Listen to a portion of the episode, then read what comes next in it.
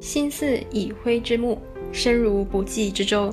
不知道曾经有几度如此想过，觉得每一天都在重复千篇一律的工作，而且呢心灰意冷，不再有热情，自怜自伤，薪水涨得都没有物价快，感慨只能够漂泊不定。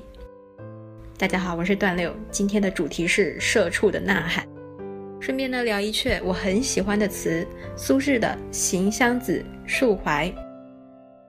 青叶无尘，月色如银，酒斟时须满十分。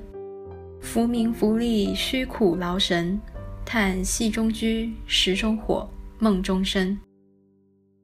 虽报文章，开口谁亲？且陶陶，乐尽天真。几时归去，做个闲人？对。一张琴，一壶酒，一溪云。这阙词的上片写着的是：夜晚的时候对着月色饮酒，空气清新的，好像没有灰尘一样；月光皎洁的，就像是泛着光辉的银色。对此良辰美景，自斟自饮的十分尽兴。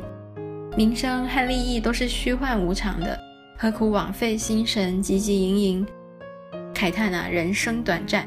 像是白驹过隙，一闪即逝；又像是敲击石块擦出的火花，也像是梦里的镜花水月。下片写着的是：虽然有满腹的才华，但是却不受重用。姑且借着眼前的欢快来忘却这种种烦恼。什么时候才能够辞官归隐山水田园呢？想做一个悠闲自在的人，弹弹琴，喝喝酒，看看云。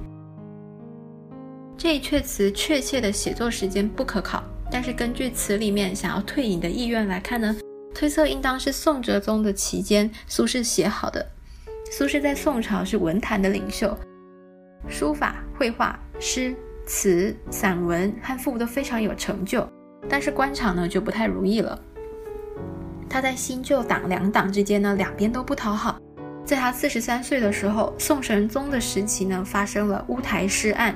开始了他的被贬官生涯，乌台诗案几乎是把他给置于死地了。苏轼在狱中写好了诀别书给弟弟苏澈，以交付他的身后事。苏澈为了挽救他哥哥，甚至还表示愿意捐了他的官职。之后呢，也经过了太皇太后曹氏以及王安石等人的力挽狂澜，宋神宗才免了苏轼的死罪，将他贬到了黄州。在黄州期间，苏轼收整心神。逢此一难，让他在文学的造诣更胜以往。《念奴娇·赤壁怀古》这一阙词就是这个时候写下的。他在黄州置产，买下了一小块地，取名为东坡，也是他东坡居士的名称的开始。另外，他还结识了一些禅门人士，最著名的应当就是佛印了。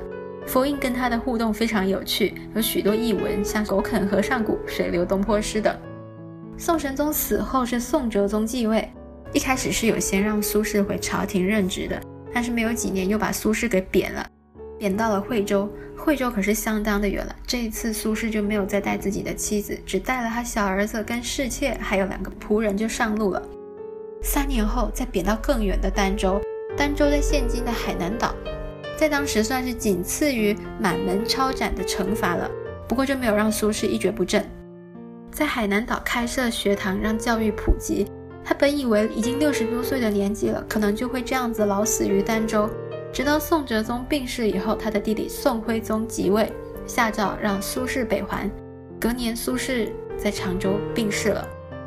他从儋州往北回去的路上，经过了金山寺，寺里有十多年前李公麟为他画的画像，他的感慨万千都化为了自题《金山画像》这一首他人生最后的诗作。心似已灰之木，身如不济之舟。问汝平生功业？黄州、惠州、儋州。